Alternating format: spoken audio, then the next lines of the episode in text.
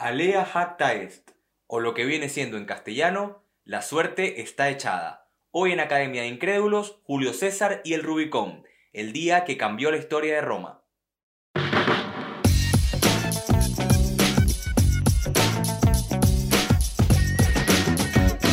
Esto es Academia de Incrédulos. Hola, hola, ¿qué tal? Bienvenidos a un nuevo episodio de Academia de Incrédulos. Es un honor y placer que estén acompañándome al igual que cada domingo, como siempre en la conducción, un servidor Yanio Marcano y en edición y montaje Vicente Ramírez. Al igual que todos los episodios, este también llega gracias a Linien Estudio Creativo, arroba Linien Estudio en redes sociales. Bien, como anuncié a través del Instagram, el día de hoy vamos a estar conversando acerca de Julio César y el cruce del Rubicón, el día que cambió la historia de Roma. Decidí hablar sobre esto el día de hoy porque la semana anterior tomé una decisión que es, fue un tanto trascendental en mi vida y lo primero que me vino a la mente en ese momento fueron las palabras de César diciendo alea jacta es, la suerte está echada, así que pensé que podía ser bueno hablar sobre esto hoy en el podcast. Además, porque considero que es uno de los momentos más trascendentales de la historia y al mismo tiempo es uno de los menos conocidos, porque generalmente pensamos que la historia se ha decidido en grandes batallas, en escenas épicas, cargadas de espadas, de caballos, de gente sangrando, pero la realidad es que también la historia se ha escrito en momentos trascendentales que básicamente han constado de decisiones y de milésimas de segundo que los protagonistas han decidido, para bien o para mal, construir la historia en base a esas decisiones. Así que como siempre, eh, bueno, les pido por favor que dejen un like al video y que se suscriban para que nos sigan apoyando, lo valoramos muchísimo. Y vamos a contextualizar para que el episodio se pueda entender mejor como siempre. Lo primero que quiero decir es explicar básicamente las tres etapas de la historia romana en el mundo antiguo. Básicamente consta de tres etapas que son monarquía, república e imperio. La monarquía duró aproximadamente 200 años, desde el siglo VII al siglo V a.C. Luego va a haber un periodo de 400 años de república, el periodo republicano romano, en el cual el poder estaba concentrado en un Senado constituido por 300 senadores. A su vez, estos 300 senadores elegían a dos cónsules que eran quienes ostentaban el poder ejecutivo por un plazo de un año hasta ser sustituidos. ¿Qué es lo que va a suceder? Que para el momento en el que César aparece en escena, que es el periodo republicano, Roma cada vez se hace más grande, cada vez se hace más poderosa, cada vez conquista más territorios y cada vez tiene también más enemigos. Por lo tanto, la idea de una masa gigantesca de territorio como era Roma, gobernada por 300 hombres, cada vez se hacía más insostenible porque se tenían que tomar decisiones rápidas. Y es en este momento de la historia donde van a aparecer grandes personajes como son eh, Pompeyo, Marco Licinio Craso o Julio César, que son estos personajes que van a tratar de cambiar la historia y de hacerse con el poder romano. Va a ser Julio César quien va a terminar con la tradición republicana de Roma y después de él es cuando va a empezar realmente la historia del imperio romano como imperio, Roma como imperio. Muchas personas creen que Roma ya es un imperio a la hora de la vida de Julio César, pero César es como estos personajes bisagras, con lo cual termina una gran época y comienza otra. Eso es lo primero. Y lo segundo, ¿cuál era la situación de Julio César para este momento de la historia? Acababa de pactar con los dos personajes que acabo de mencionar, Marco Licinio Craso y Pompeyo, un triunvirato, es decir, un gobierno de tres.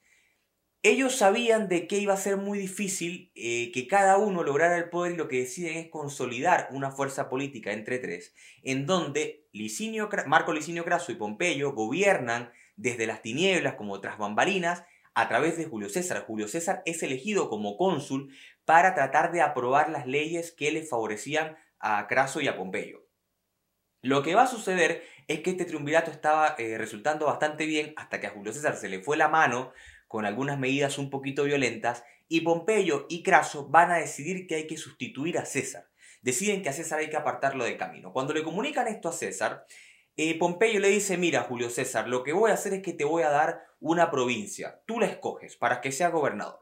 Y claro, Julio César se siente indignado porque dice, ustedes no hubieran logrado nada sin mí. Y Julio César está pensando que su cargo como cónsul va a ser el inicio de su carrera política, no el final. Por lo tanto, realmente en este momento Julio César dice, bueno, tengo que hacer algo porque no voy a quedarme de brazos atados viendo cómo Craso y Pompeyo terminan quedándose con todo el poder en Roma y me terminan desplazando a mí. Entonces, ¿qué es lo que va a suceder? Que Julio César va a terminar por darse cuenta de que la única forma que tiene para llegar al poder total en Roma es convertirse en conquistador. Roma era un territorio que para ese momento era bastante populista y en el cual los líderes militares em, tenían mucho el favor del pueblo, algo que todavía lamentablemente sucede en América Latina. Eh, y Julio César va a decidir que la provincia que quiere para ser gobernador es una provincia que colindaba con el territorio que se llamaba la Galia, que hoy es Francia y Bélgica. Eh, de ahí viene que a los franceses hoy le digan galos todavía. ¿Y por qué Julio César escoge esta provincia? La escoge porque sabe de que los galos nunca han podido ser dominados, nunca han podido ser conquistados por Roma, y en la idiosincrasia romana había una especie de temor acerca de los galos, porque en la época monárquica, unos 400 años antes, fueron los galos quienes saquearon y quienes incendiaron Roma. Por lo tanto, en Roma siempre hubo como un temor hacia este grupo étnico indígena. Entonces Julio César, en un, ejército en un ejercicio de mucha determinación y mucho valor, va a decir, yo quiero esta provincia que es fronteriza con la Galia porque yo quiero conquistar la Galia. Julio César sabía que si conquistaba la Galia, si la pacificaba y si la convertía en territorio romano, iba a convertirse en uno de los generales más legendarios de todos los tiempos. Pero también si Julio César perdía esa conquista de la Galia, iba a ser tanto apresado como condenado a muerte por invadir tierras extranjeras sin la aprobación del Senado. Es una de las grandes diatribas a la que se enfrenta César. Pues bien, César va a decir enfrentarse a los galos eh, aplicando una estrategia que también pasó a la historia porque decidió enfrentarse a cada una de las pequeñas tribus que vivían en la Galia en vez de permitir que se concentraran en un único ejército. Eh, de ahí viene la famosa frase divide y vencerás, porque Julio César decidió dividir a los galos en pequeños grupos en vez de enfrentarse uno solo. Tengo una muy buena amiga que ama esa frase, la usa para todo, porque ella le encanta dividir para vencer.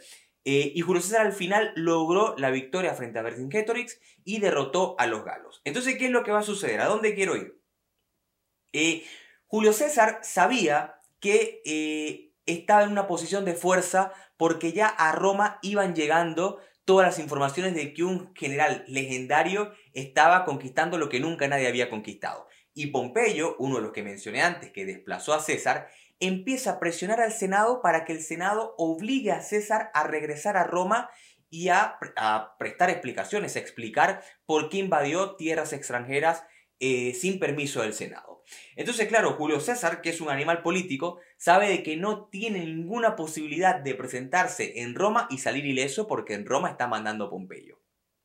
Entonces, aquí es donde viene eh, la famosa historia del Rubicón. El 11 de enero del año 49 a.C., Julio César va a tomar la decisión de su vida. Pero algo que a mí me parece también muy, pero que muy digno de destacar, es la actitud de Julio César el día antes. Porque el día antes de tomar la decisión o no de cruzar el Rubicón, César se mostró completamente imperturbable y no dio signos de eh, ninguna conspiración ni de lo que iba a pasar. Asistió a la construcción de una escuela de gladiadores, supervisó que todo estuviera en orden y por la noche em, decidió asistir a una cena, a uno de los banquetes que eran tan comunes en Roma. En medio del banquete, Julio César decide retirarse en medio de la noche, le pide disculpas a los asistentes y sale con mucho sigilo y afuera del edificio donde, está, donde era el banquete le esperaba una escolta. Esa escolta va a llevar a Julio César eh, a adentrarse en la oscuridad hasta que llegan a un riachuelo llamado Rubicon. Esto es algo que también es muy interesante porque si Julio César no da ese paso ese día, seguramente este río no fuera tan popular. Y a pesar de que en, América Latina no conozcamos mucho la frase cruzar el Rubicon, en Europa sí es que es bastante, bastante conocida y voy a hablar al final del episodio sobre eso. Bien, ¿por qué era importante que Julio César cruzara o no el Rubicón y qué significaba el Rubicón? El Rubicón era un riachuelo, como dije, que representaba la frontera entre la Galia, donde estaba César, y la frontera con Italia. Por lo tanto, según las leyes romanas, si César cruzaba ese río con un ejército, era una declaración de guerra civil. Era como declararse en rebeldía contra el Estado romano que era el Senado. Por lo tanto, era una decisión de la que no había vuelta atrás. Si Julio César cruzaba el Rubicón con su ejército, ya daba el paso necesario para enfrentarse a Pompeyo y para enfrentarse al Senado por el poder total en Roma. Lo otro que podía hacer era recular y quedarse en la Galia gobernando y por ahí tratar de disimular y disipar un poco las explicaciones que tenía que presentar ante el Senado. Entonces, en la mañana de ese 11 de enero del año 49 a.C., César se para frente al Rubicón con su legión de hombres em, que le tenían un, fervor y una lealtad impresionante a César. Y César piensa por un momento, con mucha calma y con mucha paz.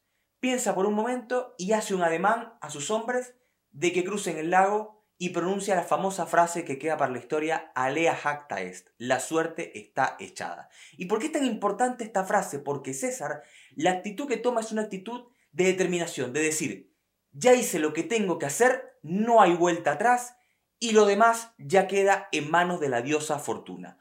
Julio César, con mucho estoicismo, con mucha calma y con mucha elegancia, cruza el Rubicón ese día, dando muestras también de una serenidad y una seguridad que era necesaria para sus tropas, y declara el inicio de una cruenta guerra civil que iba a enfrentar a César y a Pompeyo por el poder de Roma en los siguientes tres años.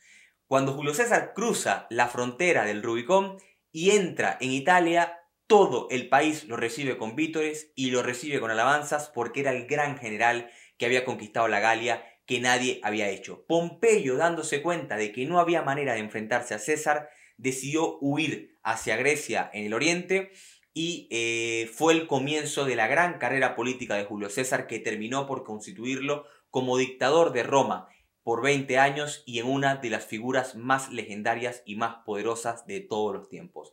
Sin duda alguna, si César no cruzaba el Rubicón, no hubiera entrado en la historia como César, que al final le dio el nombre a Kaiser de los emperadores alemanes y le dio el nombre de zar a los emperadores rusos. Todos esos nombres eh, vienen de César y sin duda alguna la historia de Roma hubiese sido otra y la historia del mundo también hubiese sido otra. La reflexión final que quiero hacer de este episodio es que al final todos cruzamos un montón de rubicones a lo largo de nuestra vida. A la hora de casarnos, a la hora de decidir qué carrera universitaria estudiar, a la hora de decidir a dónde emigramos, siempre hay momentos trascendentales de nuestra vida donde decidimos cruzar rubicones.